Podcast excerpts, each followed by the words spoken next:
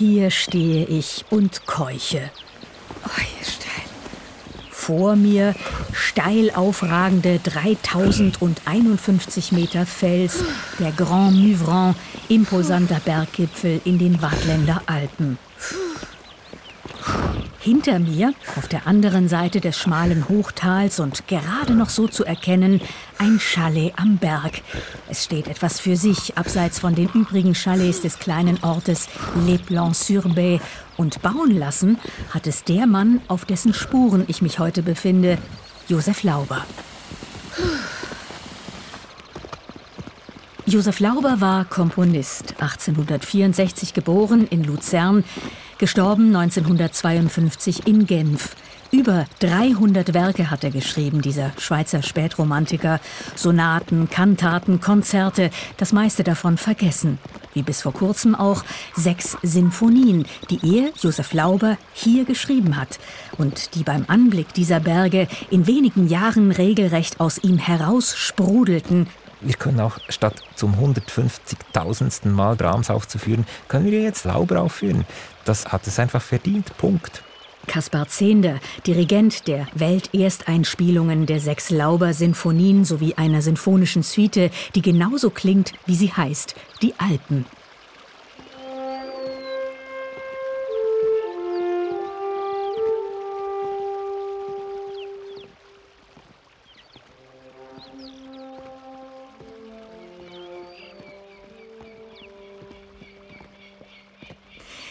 Ich erinnere mich noch gut, wie ich beim ersten Hören der Laubersuite und der Sinfonien staunte, weil meine eigentlich untrügliche musikalische Kompassnadel verrückt spielte. Was ist das und von wem ist das?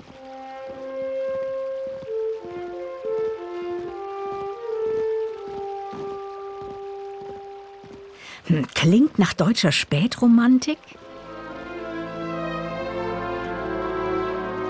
Aber irgendwie auch nach einem dieser ätherischen Franzosen um die letzte Jahrhundertwende und dazu noch eine, ja, wirklich Schweizer Note, die mir das Gefühl gibt, beim Hören dieser Musik auf einer blühenden Bergwiese zu stehen, umgeben von Kühen, Schafen, bimmelnden Glocken und blasenden Alphörnern.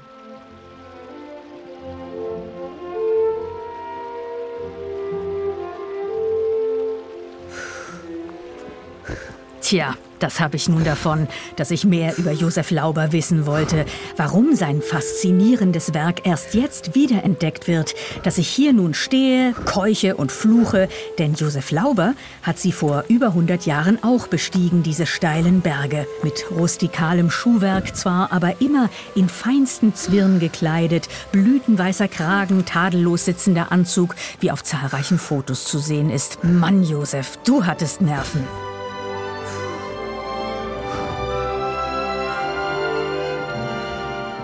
Wiederentdeckt. Der Schweizer Sinfoniker Josef Lauber. Eine Passage von Patricia Moreno.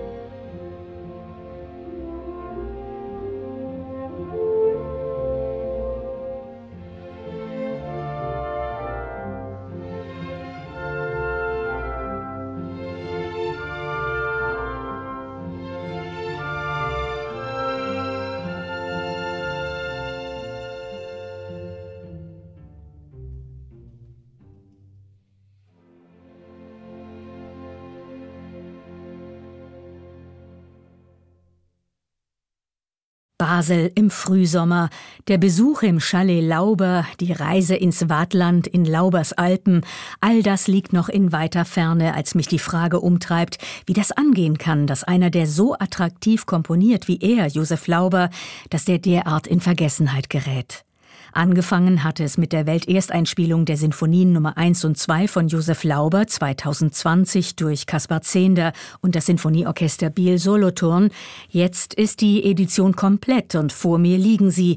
Drei CDs mit Laubers Sinfonien 1 bis 6 sowie der sinfonischen Suite Die Alpen, erschienen beim Schweizer Label Phonogramm in Koproduktion mit SRF 2 Kultur. Mit jeder CD habe ich mich noch mehr festgehört am Sinfoniker Josef Lauber. Feuer fing ich allerdings schon bei der ersten Aufnahme, etwa beim langsamen Satz der zweiten Lauber-Sinfonie.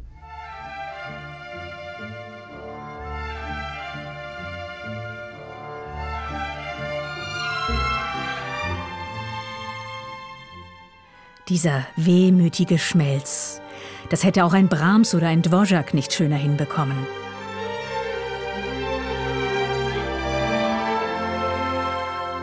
Bei der Neuerscheinung wiederum wird mir das Scherzo aus der vierten Sinfonie Laubers zum Ohrwurm.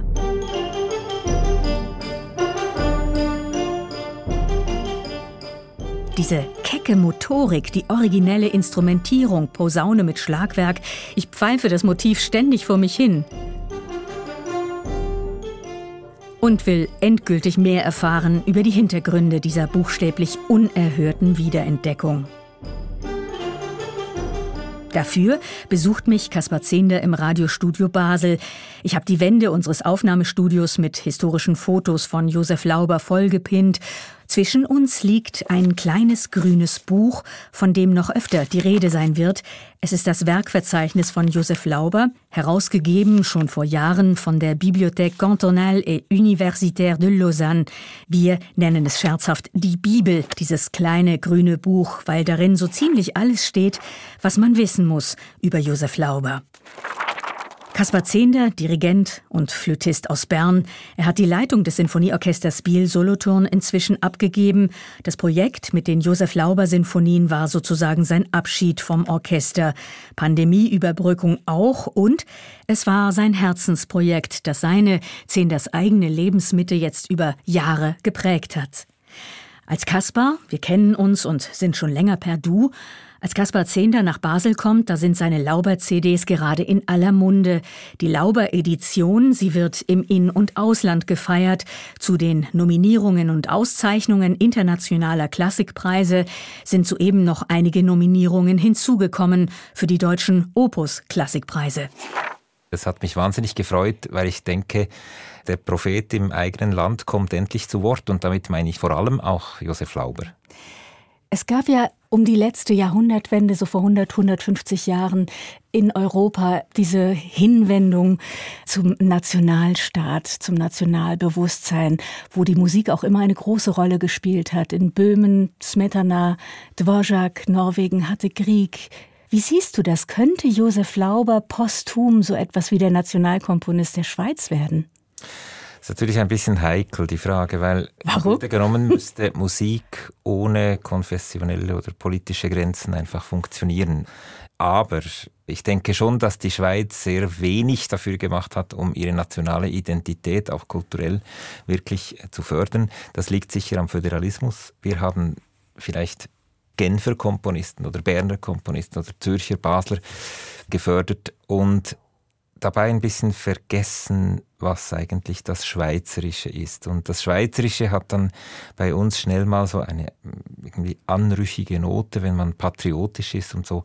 Und deshalb finde ich schon interessant, dass Lauber 1901 zusammen mit anderen, Hans Huber war auch dabei und so, dass sie der Schweiz eine nationale Identität geben wollten. also diese Aufbruchstimmung, die gab es doch. Die gab es und sie waren ja eben auch Gründungsmitglieder des Schweizerischen Tonkünstlervereins.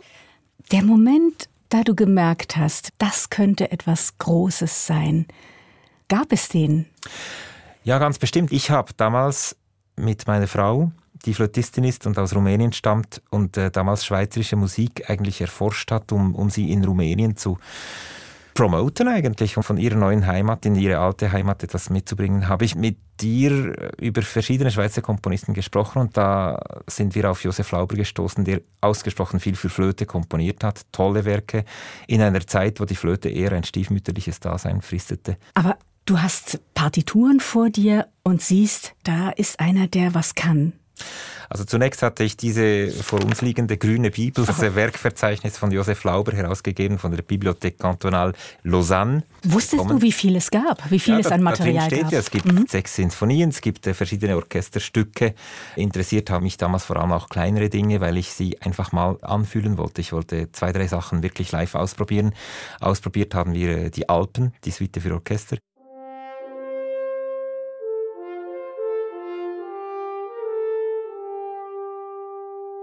Wie klingt das? Wie ist das instrumentiert? Wie ist es spielbar? Wie reagieren die Musikerinnen und Musiker darauf im Orchester? Wie haben die Musikerinnen und Musiker reagiert? Ich erinnere mich an den Blick von einigen Bläsern, der ganz verzückt in die Höhe ging. Also, dass wir sagen, wir schreiben hier gerade Musikgeschichte und es ist unglaublich, wie das klingt und wie toll das ist. Was begeistert dich so sehr an Lauber, an seinen Sinfonien? Wo ist der Moment, wo du in den Himmel schaust? Was mich fasziniert an Josef Lauber als Person, ist zunächst mal sein Werdegang als Kind. Er ist in Luzern geboren, das Haus seiner Handwerkerseltern ist abgebrannt. Sie haben zuerst in Luzern erfolglos, dann in Neuenburg und dann später im Neuenburger Jura mit ein bisschen mehr Erfolg wieder Brot gefunden und sich Zubrot verdient durch eine Hauskapelle, eine Familienorchester, wo der Lauber mit zehn Jahren gespielt hat. Dann kommt der Schocki-Baron Russ Suchard, der den jungen Lauber entdeckt und sagt, den muss man fördern und ich schicke ihn zu meinem Freund Friedrich Hegar nach Zürich. Hegar nimmt ihn unter seine Fittiche und er lernt dort auch Brahms kennen. Irgendjemand wird ihm geraten haben, nach München zu Rheinberger zu gehen, wo er dann... Josef Rheinberger. Genau, mhm. wo er den jungen Richard Strauss kennengelernt hat. Aber was ist es, was dich begeistert? Dass da jemand wirklich aus dem Nichts kommt und es ihm gelingt, Kraft seines Talents wirklich in diese spätromantischen Elitezirkel aufzusteigen, oder? Was mich vor allem fasziniert und das ist eben das helvetische Element. Er hat sich zunächst in München und dann in Paris ausbilden lassen, hat dann seine kulturelle Bipolarität eigentlich äh, sich als Basis, als kompositorische Basis genommen, kam wieder nach Zürich, ging nach Genf, also war dann innerhalb der Schweiz auch wieder Zürich, Genf, Deutsch, Welsch sehr geprägt und hat sich zum Komponieren in sein Chalet in Les Plans-sur-Bé in den Wattländer Alpen zurückgezogen und hat dort En Vue des Montagnes komponiert. Und das finde ich halt schon total schweizerisch und das gibt es sonst eigentlich nicht. Und wenn man die erste Sinfonie hört, den Anfang mit diesen Hörnern oder Alphörnern, dann denkt man, das ist Schweizer Musik, das ist die Musik der Alpen, so klingen die Alpen.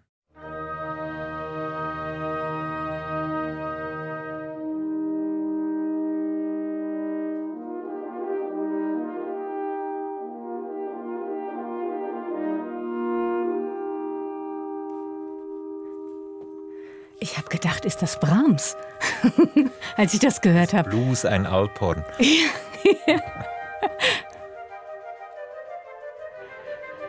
Dein Instrument, die Flöte, die man da hört, ganz prominent. Er ist sowieso einer, Josef Lauber, wie mir scheint, der da, der den Blasinstrumenten vielleicht auch aus dieser, aus dieser Verwurzelung in der Volksmusik heraus sehr viel zu tun geht. Aber das hier ist doch reiner Brahms, wenn wir das mal hören oder? Ja, doch, natürlich, ich denke auch. Es ist, ja. ist, wunderschön und dann irgendwann wird es dann vielleicht ein bisschen, bisschen leichter als Brahms. Also ich denke, mhm. es hat eben schon auch das äh, Saint-Saëns du Cas und so ist schon auch irgendwo drin. Schon hier in der ersten Sinfonie? Ich, ich denke jetzt nicht, dass das eine durch und durch deutsche Musik ist. Es, es ist irgendwie auch Musik de Square ist auch ein bisschen drin. Was heißt Musik de Square? Musik de Square ist eine Musik, die man im Kurpark unter der Kurmuschel gespielt hat. Und äh, ich meine, Furtwängler und Richard Strauss gingen sich das anhören in der Schweiz.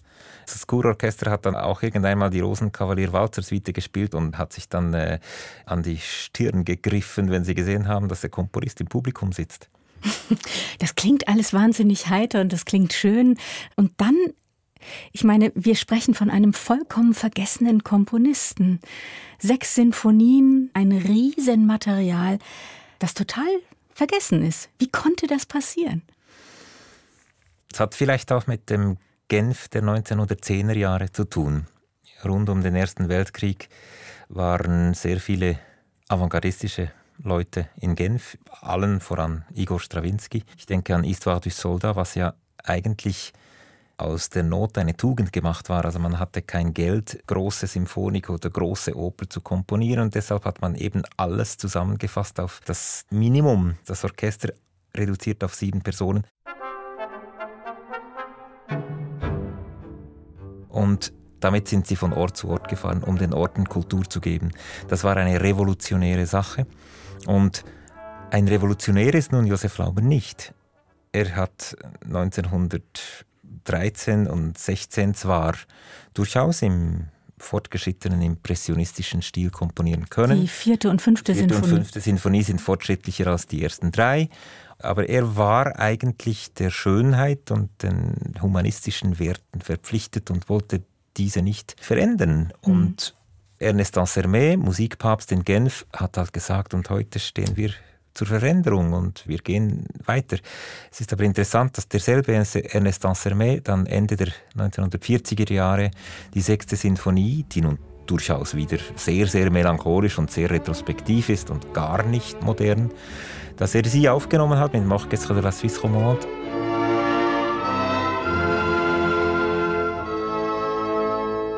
Und Ernest Ansermet war unter den Grabrednern bei mhm. Laubers Begräbnis. Also ich glaube, es hat da auch eine gewisse Versöhnung wieder stattgefunden und heute, noch einmal 50 Jahre später, sind wir eben so weit, dass wir Musik, wenn sie gut ist, wieder aufführen, auch wenn sie vielleicht ein bisschen später als der Mainstream ihrer Zeit war.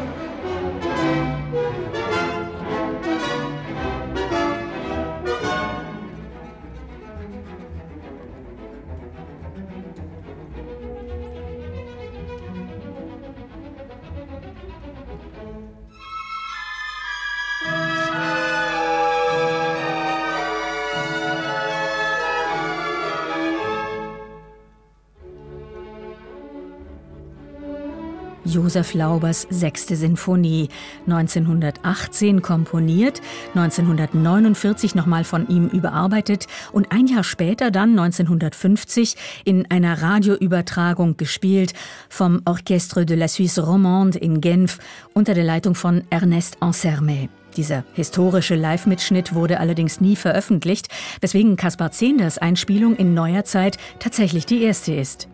Ernest Ansermet war wiederum die Schweizer Musikgröße, an der in der ersten Hälfte des 20. Jahrhunderts niemand vorbeikam.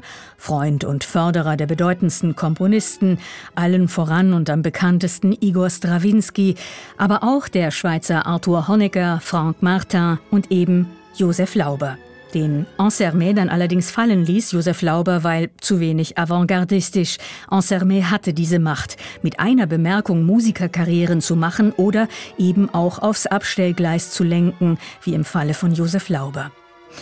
Ich spreche mit Kaspar Zehnder, dem treibenden Motor hinter der Ersteinspielung der Sinfonien Laubers, und ich möchte mit ihm auf die frühen Jahre des Komponisten schauen, in denen Josef Lauber als aufgehender Stern der Schweizer Musikszene galt. 1890, mit Mitte 30 war der aus armen Verhältnissen stammende Lauber schon so reich durch seine Musik geworden, dass er sich im wartländischen Les Plans-sur-Bay eben dieses große Chalet bauen lassen konnte als Freizeitdomizil. Er heiratete seine große Liebe und komponierte in kurzer Folge dort in Les Plans-sur-Bay mehrere Sinfonien en vue de montagne, spätromantische Symphonik, groß gedacht und mit ganz eigener helvetischer Note. Also nehmen wir die ersten drei Sinfonien und die Suite Die Alpen. Das war 1895, 1896. Das ist die Zeit, wo Dvorak seine späten Werke äh, rückkehrend aus Amerika komponiert hat. Das ist die Zeit, wo Bruckner seine letzten Sinfonien komponiert hat, wo Brahms gestorben ist. Also ich muss sagen, Lauber steht ihnen in keiner Weise nach. Es ist eben noch ausgehendes 19. Jahrhundert, aber da würde ich sagen, redet er ganz vorne mit. Mhm. Aber dann kommt Strawinski und die Fälle schwimmen davon. Warum hat er nicht gesagt, gut, ich möchte Erfolg haben, ich passe mich an, ich schreibe in diesem neuen Stil. Warum hat er das nicht gemacht? Ich glaube, ein gutes Beispiel ist, wenn man ein bisschen auf seine Schüler schaut. Reden wir von Frank Martin. Das Lauber war der einzige Lehrer, den Frank Martin je hatte. Und es gab dann auch äh, konservativere Komponisten, also konservativ im, im, durchaus auch guten Sinn, wie Richard Fluri oder Emil Frey war auch darunter. Das sind Komponisten, die vor allem ein Merkmal haben, sie sind ganz verschieden. Sie sind ganz individuell und ganz als individuelle Persönlichkeit gefördert. Und das ist, glaube ich, eine ganz große Qualität von Lauber. Meine Schüler, Frank Martin zum Beispiel, haben geniale, erneuernde Ideen. Ich fördere sie darin und helfe ihnen in der Instrumentation. Und gerade was die Instrumentation angeht, muss man sagen, hat Frank Martin bahnbrechende Dinge gemacht ich denke, er hat ihm einfach alles zu verdanken, dass der Lauber ihm gesagt hat, und geh du deinen Weg. Mhm. Und das habe ich auch in Briefen gelesen, die Lauber an Richard Fluri geschrieben hat.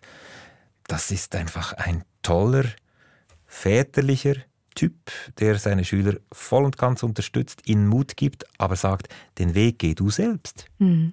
Als was für eine Person, ich meine, es gibt viele Fotos von Lauber, ich habe hier sogar einige im Studio aufgehängt, aber als was für eine Person stellst du dir Josef Lauber vor? Ich denke, er war ein sehr ehrlicher Mensch. Er war vielleicht in seiner Ehrlichkeit auch sehr verletzlich, weil er irgendwie mit seinem, mit seinem humanistischen Hintergrund und seinem wirklich menschlichen Qualitäten äh, vielleicht auch einiges hat schlucken müssen. Ich stelle ihn mir als sehr gutmütig, vielleicht auch ein bisschen stur vor, vielleicht auch ein bisschen pingelig vor. Das äh, sieht man auch seinen Partituren an. Also irgendwo steht es zum Beispiel äh, äh ne pas traîner, was heißt das? Also bitte nicht schleppen. Mhm. Und dann schreibt er noch ein bisschen später Scherchen a traîner jusqu'ici. Also Scherchen Hermann hat bis Scherchen, hier, Hermann Dirigent. Scherchen hat bis hier geschleppt. Oder dann schreibt er äh, bitte keine Eintragungen in die Partitur und schreibt alles mit Blau rein selbst. Also es ist so irgendwas verschoben. Es hat, es hat, hat auch irgendwie ein bisschen was, was altmodisches, aber durchaus gutmütig und äh, klingt schon, als wäre er dir sympathisch. Mir wäre er bestimmt ganz sympathisch. Aber hättest du die Möglichkeit, in einen Dialog, in einen imaginären Dialog mit ihm zu treten, worüber würdest du mit ihm sprechen wollen? Was würdest du ihn fragen? Ich möchte eigentlich gerne mit ihm über Literatur, über Natur und über äh, naturalistische oder symbolistische Gemälde sprechen. Warum? Weil das die Dinge sind, über die ich immer nachdenke, wenn ich diese Musik höre oder wenn ich diese Musik äh, dirigiere oder einstudiere. Ich äh, denke zum Beispiel an die bösen Mütter von Segantini, an, an so Bilder, wo da so, so Frauen mit Brüsten und wallenden Haaren aus irgendwelchen nackten Bäumen rauskommen. Und das sind so die Bilder, die mir bei der dritten Sinfonie zum Beispiel einfach vorschweben. Und über das würde ich mich gerne unterhalten. Ich würde mich auch gerne über, über irgendwelche Traumnovellen von Schnitzler oder so unterhalten, weil ich denke, das ist, ist was diese Musik widerspiegelt.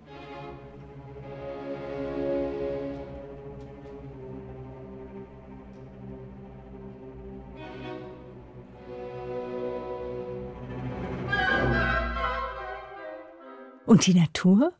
Und die Natur ist natürlich omnipräsent, weil ich meine, Lauber hat sich seine Hutte genommen, das ist eine, Art ein Rucksack und hat dort einen, einen ausklappbaren Schreibtisch reingepackt und einen Stuhl und hat sich dann irgend auf einen Felsvorsprung gesetzt und, und dort komponiert. En vue des montagnes. Und mhm. das ist halt diese, diese großartige, diese Großzügigkeit. Und ich habe immer gesagt, die Schweiz ist ein kleinkariertes Land. Alles ist klein und alles ist irgendwie durch den Horizont beschränkt. Man sieht nicht weit, aber das stimmt ja nur halb. Das denken wir nur, weil wir immer im Unterland sitzen und an die Berge hochschauen. Mhm. Aber sobald man auf den Bergen oben ist, ist es natürlich eine Weite, die kein Meeresstrand je ersetzen könnte. Das ist eine Kette hinter der anderen und ein bisschen Nebel dazwischen. Das gibt einem ein Gefühl, das ich nie hätte, wenn ich am Meeresstrand. Also das Meer kann mir die Berge nicht ersetzen. Und Lauber komponiert das, komponiert dieses helvetische Lebensgefühl oder Daseinsfreude. Diese, ich würde mal sagen, diese helvetische Größe Erhabenheit. Ja, und das, das haben wir also wir, wir, denken immer, wir sind klein, wir sind ein kleines Land, wir sind irgendwie in der Mitte eingequetscht zwischen die großen Italien, Frankreich, äh, Österreich oder mhm. damals Österreich, Ungarn und dann Deutschland, Preußen und so weiter. Das sind die großen Reiche, die uns in ihrer Mitte haben und wir selbst, wir sind bestenfalls die Bank für diese Mächte rundum. Aber es stimmt ja nicht. Wir, man muss nur weit genug nach oben gehen und dann haben wir unendliche Wüsten, wir haben unendliche Ausblick, dann haben wir das Grandioseste vom Grandiosen und ich glaube, das hat Lauber erfasst. Und er gibt der Schweiz wirklich eine Größe, wie wir sie sonst nicht kennen. Und das sage ich jetzt äh, wirklich frei von jedem Patriotismus und frei von jeder Megalomanie. Ich denke einfach, das ist die Größe der Schweiz und die kommt in dieser Musik zum Ausdruck. Und darauf müssen wir stolz sein. Meine Anfangsfrage war ja eben, könnte Lauber posthum zum schweizerischen Nationalkomponisten werden? Zunächst hast du ein bisschen gezögert und jetzt ist es aber doch irgendwie so, oder? Ja, für mich ist es ganz klar. Für mich ist es der Schweizer Nationalkomponist. Wir kennen ihn nur noch nicht.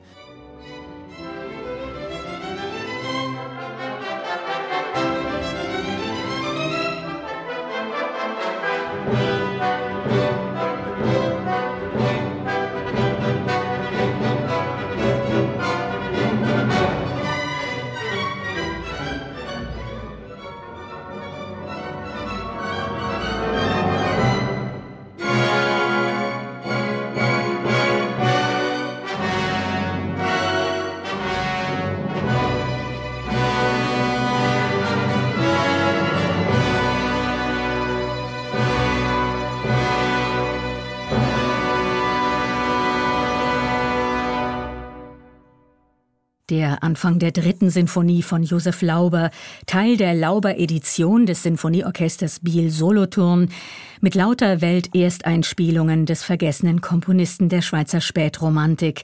Drei CDs, zu denen aber etliche mehr hinzukommen könnten, denn in den Archiven schlummern noch hunderte bislang unaufgeführte Lauberwerke. So, hallo, hallo. Mit Kaspar Zehnder, Morgen. Dirigent der Lauber-Edition und Kopf hinter dieser Wiederentdeckung, mache ich mich auf nach Lausanne, wo in der Bibliothek Cantonale der Nachlass Laubers aufbewahrt wird. 50 große Kisten voller handschriftlicher Partituren. Für die Fahrt von Bern nach Lausanne nehmen wir mein Auto, weil wir anschließend in Sachen Lauber noch einen per ÖV nur schwer erreichbaren Ort einsteuern wollen. Lausanne. Du, du weißt genau die Adresse. Wir plaudern über Lauber, Gott und die Welt. Sind wir denn jetzt auf Sendung? Wir sind immer auf Sendung. Du jedenfalls. Derweil Laubers Musik aus den Lautsprechern gegen den laut brummenden Motor ankämpft. Kommt der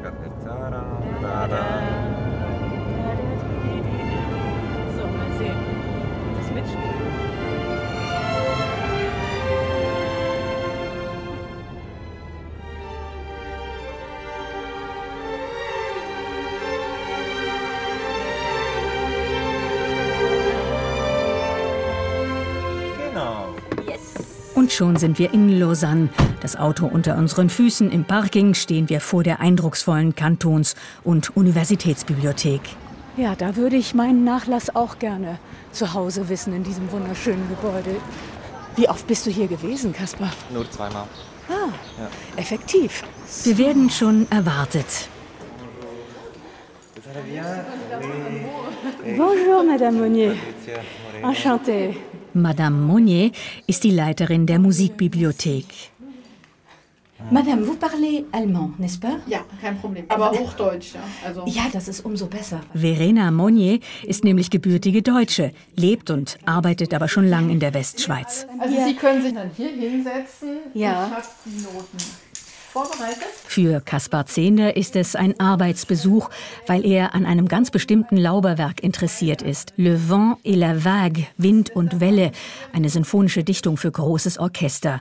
Ich lasse Kaspar Zehnder mit dem Material erstmal allein und unterhalte mich mit Verena Monnier, denn auch sie hat eine Rolle gespielt in der Wiederentdeckung Josef Laubers. Wie sind Sie auf den Lauber gekommen? Wussten Sie um den Schatz, den Sie da hüten oder war das mit einer Anfrage? Nein, wie so oft kommt die Anfrage und dann werden die Kartons aufgemacht und dann entdeckt man. Also ich wusste schon, dass mehrere Symphonien da sind, große Orchesterwerke, ist es einfach ein umfangreicher Nachlass. Es sind 50 Kartons, also natürlich ist mir schon klar gewesen, da ist was. Aber es ist auch so, dass Josef Lauber seit kurzer Zeit jetzt äh, rechtsfrei ist. Also ich hatte den so ein bisschen im Auge, aber dann kam eben die Anfrage von Herrn Zehnder und dieses ganze Projekt. Und das hat mich dann auch erst dazu gebracht, die Sachen mal wirklich genau anzuschauen. Und Stimmt, weil 2022 ist Ende Mai. Das ist, ist jetzt eigentlich gerade seit zwei Wochen ja. ist der Nachlass rechtsfrei. Das heißt, ja, ich habe viel mit Lauber zu tun im Augenblick. Ist das für Sie auch ein bisschen was Ungewöhnliches, dass da jemand so unbekannt war? Es gibt andere Fälle, also Paul Johann zum Beispiel, der in Moskau geboren ist, äh, ursprünglich eigentlich aus Graubünden kommt und da sind auch große Einspielungen, Orchestereditionen am Laufen und ja, das passiert dann meistens ziemlich plötzlich. Also wenn das mal losgeht, wenn das Interesse geweckt ist, wenn ein Projekt läuft, dann kommt auch immer noch mehr dazu. Das ist ganz interessant zu sehen. Und Sie lernen wahrscheinlich auch mit jedem Dokument, das Sie öffnen, noch mehr über diese Person oder über dieses. Ah, auf jeden Fall. Also das macht die Sache ja so spannend. Ja, ja.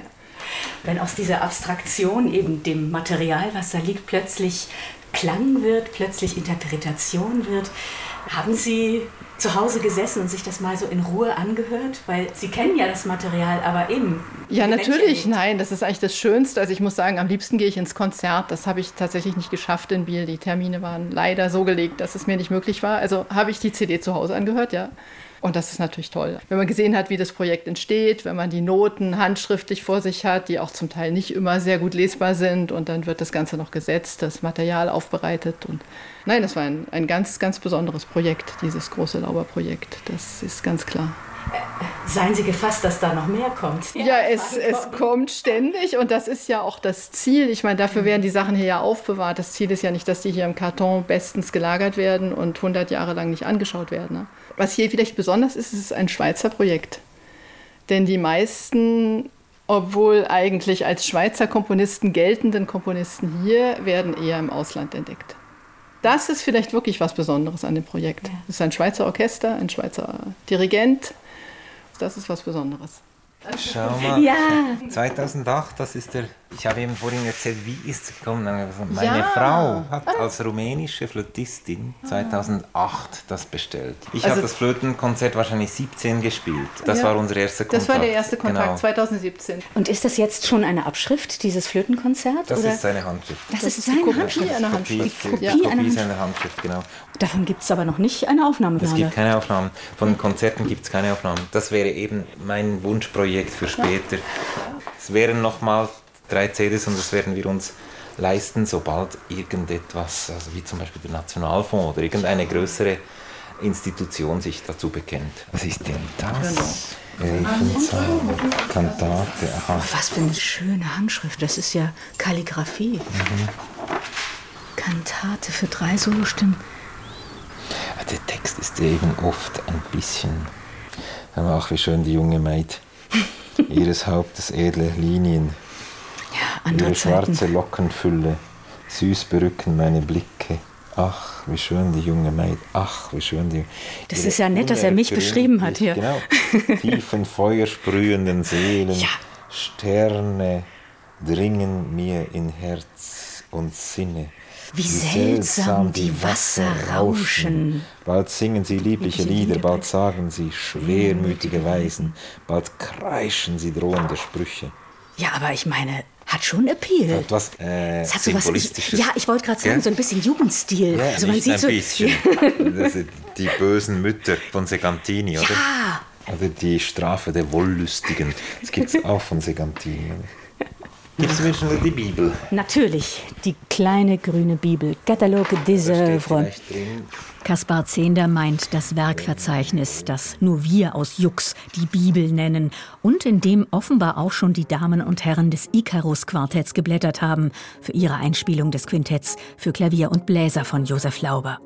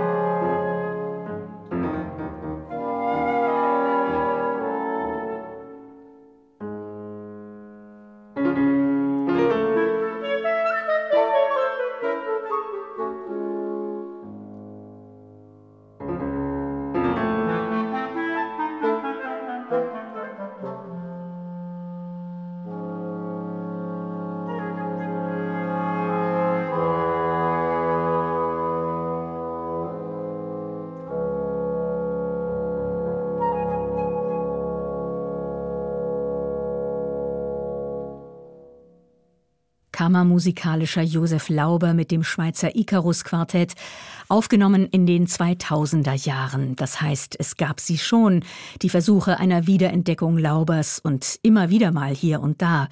Aber die besseren Aufmerksamkeitsbringer sind dann wohl doch die großen Sinfonien, wie sie jetzt Kaspar Zehnder mit dem Sinfonieorchester Biel Solothurn aus der Versenkung geholt hat, buchstäblich aus den Kellern der Lausanner Kantons- und Universitätsbibliothek. Genau dort beugen wir uns weiter über die alten Manuskripte, gleichen das, was da an Originalnoten vor uns liegt, ab mit dem, was im Werkverzeichnis Laubers steht, der kleinen grünen Bibel. Das ist der Tonkünstlerfest. Humoreske. Äh, au Musicien Suisse. Das wurde am Tonkünstlerfest 1909 aufgeführt. Das ist das einzige Orchesterwerk, was wirklich ein absolut tolles Material hat. Äh Kaspar Zehnder bewundert die schöne Jugendstilaufmachung der gedruckten Partitur, die wohl seit 100 Jahren kaum jemand in der Hand hatte und noch weniger das handschriftliche Lauber-Notenmanuskript direkt daneben. Das halte ich zunächst auch für gedruckt. Laubers Handschrift ist so elegant wie gut leserlich. Das kann man sich einfach aufs Pult stellen und losspielen ne? und losdirigieren. Absolut, ja, ja. Ja, weil bei den anderen, ich meine jetzt erste Sinfonie, zweite Sinfonie, ist das handschriftliches Material? Oder ja. das, habt ihr das dann noch setzen lassen? Eigentlich nicht. Waren Ich eigentlich, dachte, sie hätten es setzen lassen. Dann war das also ganz gut machbar. nee, es war machbar, aber es war mühsam ein bisschen. Ja.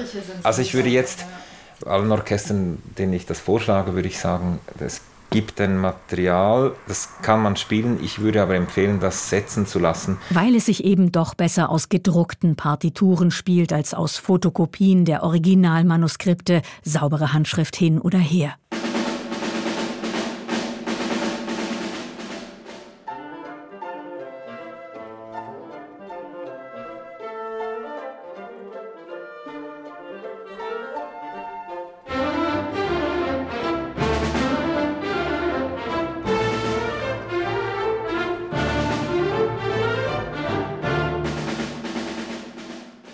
Verena Monnier, die Bibliothekarin in Lausanne, sie hat uns neben Laubers Partituren auch viele Fotos herausgesucht.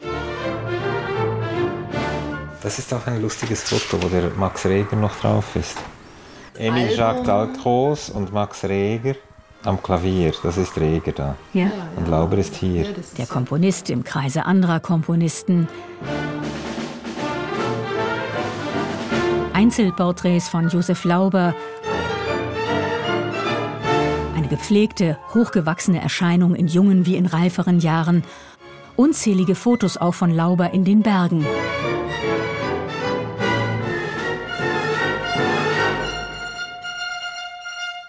Das ist wunderschön, oder? Ein Mann in seinem Element. Man merkt, wie die Sonne brennt. Da. Aber auch hier wurde ein Berg hoch, trotz allem in Krawatte, oder? In Anzug Ja. und Krawatte. Und auch immer wieder zu sehen, das Chalet, das er sich 1890 zusammen mit seinem jüngeren Bruder Emile in Les Plans-sur-Bay im Waadtland bauen ließ. Genau. Ist das eigentlich noch bewohnt? Das gibt es ja noch. Das gibt es, ich war nie dort. Ich denke, es ist privat. Ob es in der Familie noch ist oder das weiß ich jetzt nicht.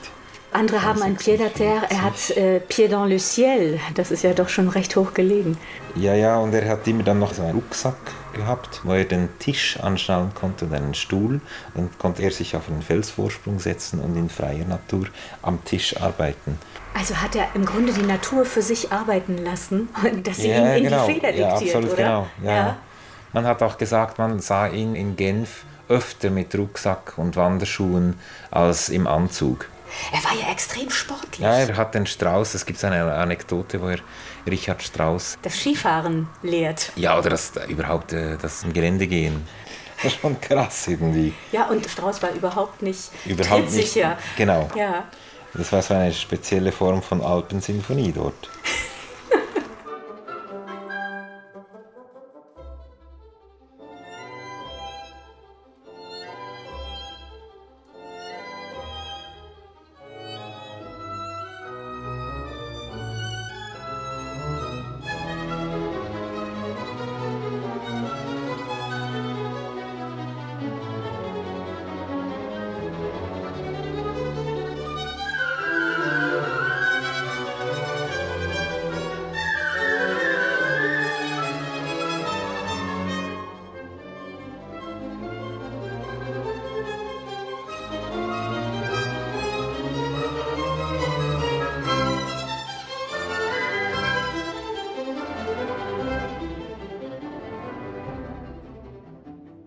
Wird beim Betrachten all der vor uns liegenden Materialfülle allmählich klar, welch große Ausmaße so eine Lauber-Renaissance noch annehmen könnte und dass das vielleicht bis hierher ja auch schon eine teure Angelegenheit war.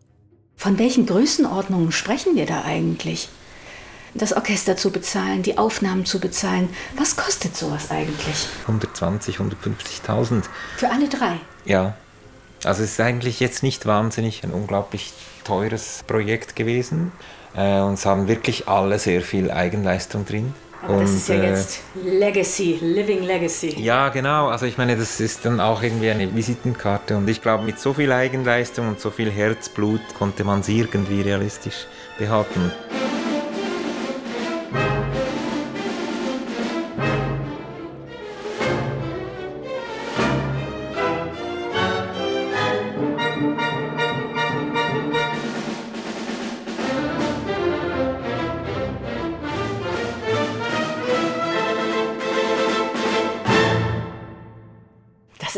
Wären wir hier in der Konfiserie und würden sagen, ja, bitte hier also ein bisschen davon, genau, ja. davon noch etwas. Ja, aber das freut mich natürlich schon.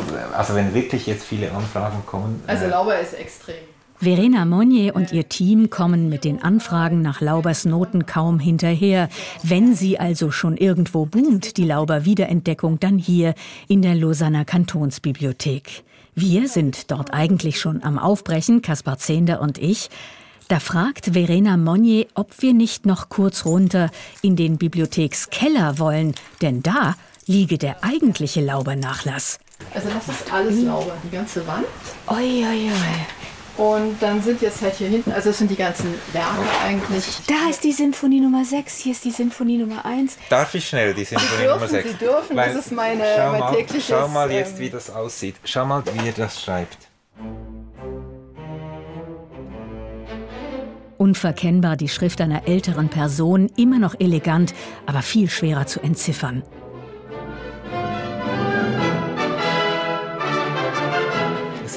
Diese riesige, große Schriftbild. Ja, und ich denke, ja. das liegt wirklich auch mit, seinen, mit seiner Sehschwäche zusammen. Lauber weigerte sich anscheinend eine Brille zu tragen, dafür behielt er sein scharfes Gehör. Ihm entgingen Proben und Konzerten nicht der kleinste Fehler, vor allem wenn Stardirigenten diese Fehler begingen. An, an ne pas traîner ici, ja. cherchen à traîner jusqu'ici. Tatsächlich, aber diese wunderschöne Handschrift. Es tut einem fast leid hier. Es ist die sechste Sinfonie. Wenn man denkt, mit welchem Schwung und welcher Frechheit die dritte. Wo ist denn die dritte, wenn wir schon hier sind? Dramatik. Da ist sie, da ist sie. Also, dass wir jetzt wirklich so nah ans Material kommen, darauf hatte ich ja gar nicht zu hoffen gewagt. Kaspar Zehnder erkennt die seelische Verfasstheit Laubers in den unterschiedlichen Schriftbildern, einmal der späten Sinfonie und dann der dritten, für die Lauber ursprünglich einen Beinamen vorgesehen hatte, den er dann aber wieder strich. Dramatik. Tatsächlich, aber, aber nicht so richtig entschieden durchgestrichen. So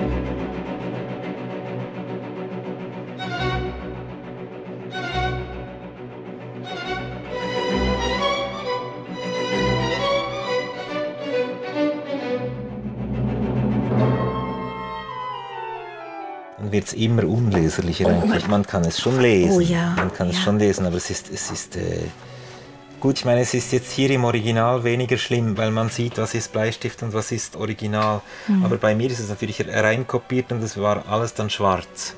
Das hier zum Beispiel war dann wirklich einfach nicht mehr schön. Oder? Und nicht erkennbar. Ich meine, in dem Moment, ja. man, wo man es ausdruckt, ist das. Äh ja. Sag mal, und jetzt, wenn man so Urzustand und Korrektur hat, Würdest du dich getrauen? Ja. Ich weiß, welche Frage du mir stellst. Äh, das wieder in den Urzustand zurück. Du sagst, ja. er hatte falsch korrigiert. Ja. Das habe ich bei die Alpen habe ich das mal, habe ich eine durchgestrichene Passage wieder aufgemacht und dann in der Aufnahme doch wieder rausgeschmissen. Weil ihr gemerkt habt, er hat gesagt, doch. Eigentlich hatte formal doch recht.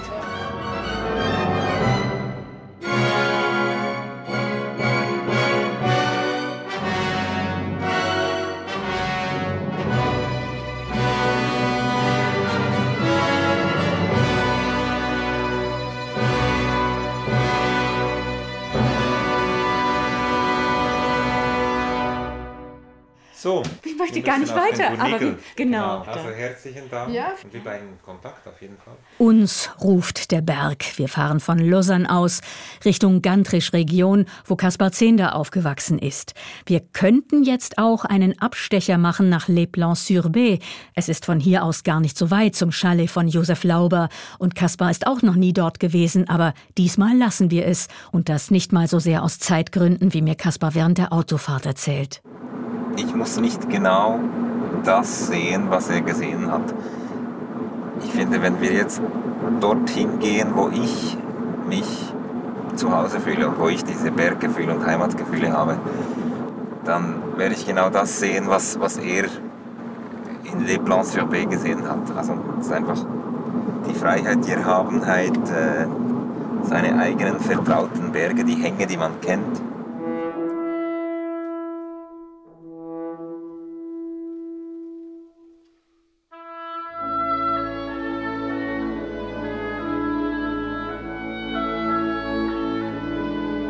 Wir erreichen das nächste Ziel unserer Laubertour, eine Bergbeiz auf rund 1700 Metern Höhe in eindrücklicher Kulisse.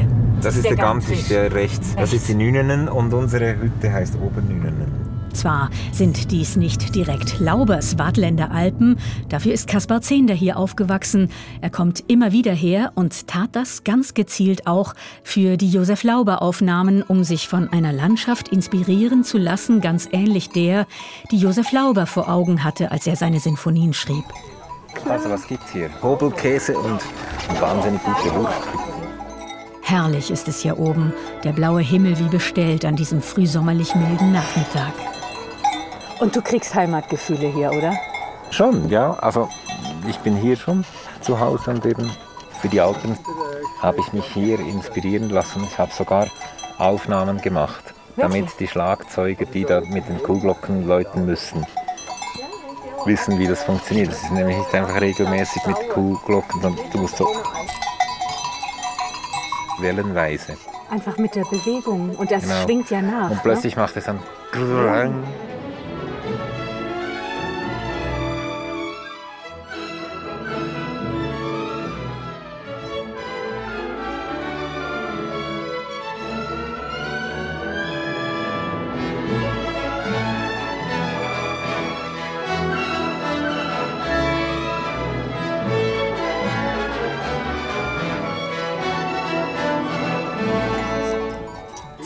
wo wir jetzt hier oben sind, wo ist das in der vierten oder ist das in der fünften? Ich weiß mhm. nicht, wo man das Gefühl hat, plötzlich taucht die englische Nationalhymne auf. Ich weiß, es ist in nicht den Alpen. In den Alpen, genau. Im Viervierteltakt. Es ja. ist ja eigentlich ein Dreivierteltakt, aber es ist im Viervierteltakt und es ist die ehemalige Schweizer Nationalhymne. Das war ja die gleiche Melodie. Rufst du mein Vaterland? Rufst ja, mein Vaterland? Ja, genau, genau. Super. Das haben wir jetzt verdient, oder? Ich kann gut. Merci vielmals. Merci vielmals.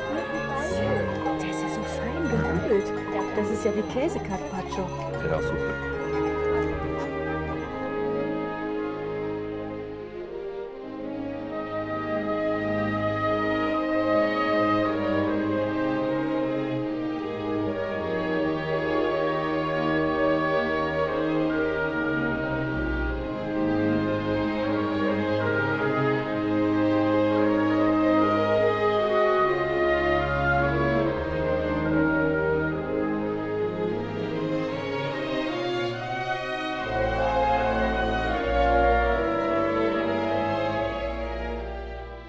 Denke, man kann als Künstler nur dann wirklich überleben, wenn man authentisch ist. Ich habe lang das Gefühl gehabt, ich komme nicht so weit, wie ich eigentlich wünschte. Es werden mir Steine in den Weg gelegt äh, und das erlebt man, je weiter dass man kommt, desto mehr erlebt man das. Aber gibt es da vielleicht auch eine Verbindung zu Lauber, bei diesem authentisch bleiben oder diesem Gefühl, vielleicht doch nicht so ganz, ich will jetzt nicht sagen, unter den Möglichkeiten zu bleiben? Ja, ich glaube schon. Also er ist immer Schweizer und anständig geblieben. Ich kannte ihn nicht persönlich, aber ich denke, er ist nicht über Leichen gegangen. Wenn man ihn getreten hat, hat er das wahrscheinlich demütig zur Kenntnis genommen. So schätze ich ihn ein. Ich meine, es ist ein Typ, der kommt immer ganz leicht geknickt irgendwie. Daher ist es nicht eine stolze Erscheinung. Aber er weiß halt auch, ich bin als Mensch so klein gegenüber der Natur. Es ist so eine Demut, die ich sehr nachfühlen kann, nachvollziehen kann. Und wenn jemand die Fähigkeit hat wie Lauber, einen Sommer lang in die Natur zu gehen und sich einfach wirklich von dieser ganzen Großartigkeit äh, inspirieren zu lassen, dann ist man dem Glück schon nahe. Hm. Komm, nimm noch das eine Stück Käse, ich nehme das andere. Das ist ein Kaffee. Ja, schon Oder? Kaffee, ja. Mhm. Dann, dann gondeln wir los.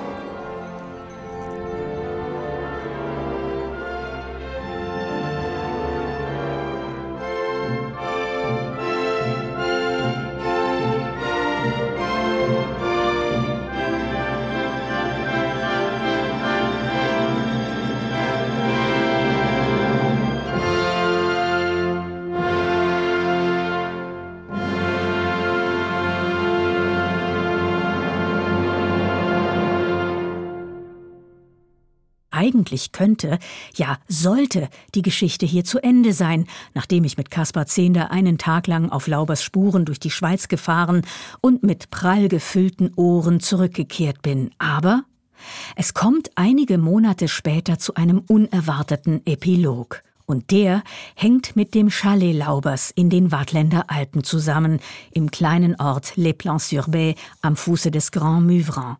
Mich reizt er nämlich doch, dieser Ort, an dem Lauber so glücklich war und ihm auf seinen Bergtouren die Melodien offenbar nur so zufielen. Und so kommt's, dass ich ein paar Monate nach meiner ersten Tour Laubert tatsächlich vor dem historischen Holzhaus stehe, das ich schon auf so vielen Fotos gesehen hatte. Euh, Joseph Laubert sur le balcon. Oui. Prise à peu près depuis où vous êtes là. Oui, je connais les photos et aussi les fenêtres. Oui. 1891, oui. oui. Durch ein paar Zufälle und Telefonate bin ich doch noch auf Laubers Nachkommen gestoßen und sie wollen mir doch tatsächlich das Chalet Lauber zeigen, von außen wie von innen. Vielmehr ist es die indirekte Verwandtschaft Laubers, die das möglich macht. Jean-Philippe Fontana, ein ungemein freundlicher Westschweizer Anfang 50, er ist der Stiefurenkel von Josef Lauber. Les Fontana, de mon côté, ils habitaient en bas dans le village. Et puis ma grand-mère venait faire le ménage ici pour les Laubert. Ich bekomme eine ausführliche Tour durch das dreistöckige Chalet, in dem die Zeit wirklich stehen geblieben zu sein scheint. Es ist nach wie vor ein privat genutztes Haus, ein Feriendomizil, kein Museum, wird auch keines werden. Aber dass ich mich hier so frei umschauen darf, was für ein Privileg. C'est le balcon où on peut pas être insensible à, à ça. Hein? C'est d'une beauté. Hein. Moi, j'adore la montagne. Hein. J'adore. Je pourrais regarder ça. Souvent, je me mets sur la terrasse avec les jumelles et je regarde des endroits que j'ai déjà regardés dix mille fois, mais je regarde encore et encore. Als ich Stunden später den steilen Pfad Richtung Grand Muvran hochlaufe, da bleibe ich mit Blick zurück aufs Chalet nochmal stehen. Denn der beglückendste unvergesslichste Moment meiner Reise auf den Spuren Josef Laubers, er liegt da, auf dieser Chalet-Terrasse, bei Jean-Philippe Fontana, der Berufspilot ist und der mir gesteht, dass er gar nichts über Musik weiß und eigentlich auch viel zu wenig über Josef Lauber, seinen Arrière-Grand-Père par Alliance. Ich spiele ihm deswegen beim Café spontan noch Laubers Musik vor, den Anfang der Alpensuite übers Handy. Écoutez, écoutez.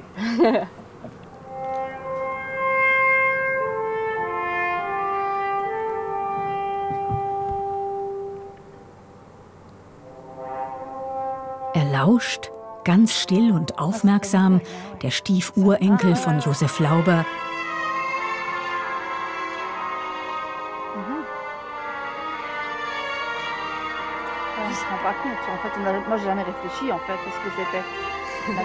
Und plötzlich fangen ihm an, die Tränen aus den Augen zu laufen.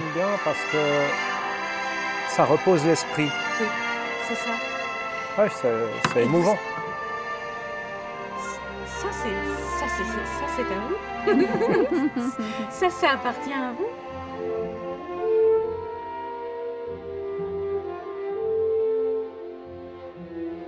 Wiederentdeckt. Der Schweizer Sinfoniker Josef Lauber. Eine Passage von Patricia Moreno. Und ich möchte mich noch bedanken bei Chris Weber, Raphael Zehnder und Thomas Baumgartner in der Technik, Theresa Bayer Produktion, bei Jean-Pierre Matte für den Kontakt zu Jean-Philippe und Stephanie Fontana und natürlich vor allem bei Caspar Zehnder.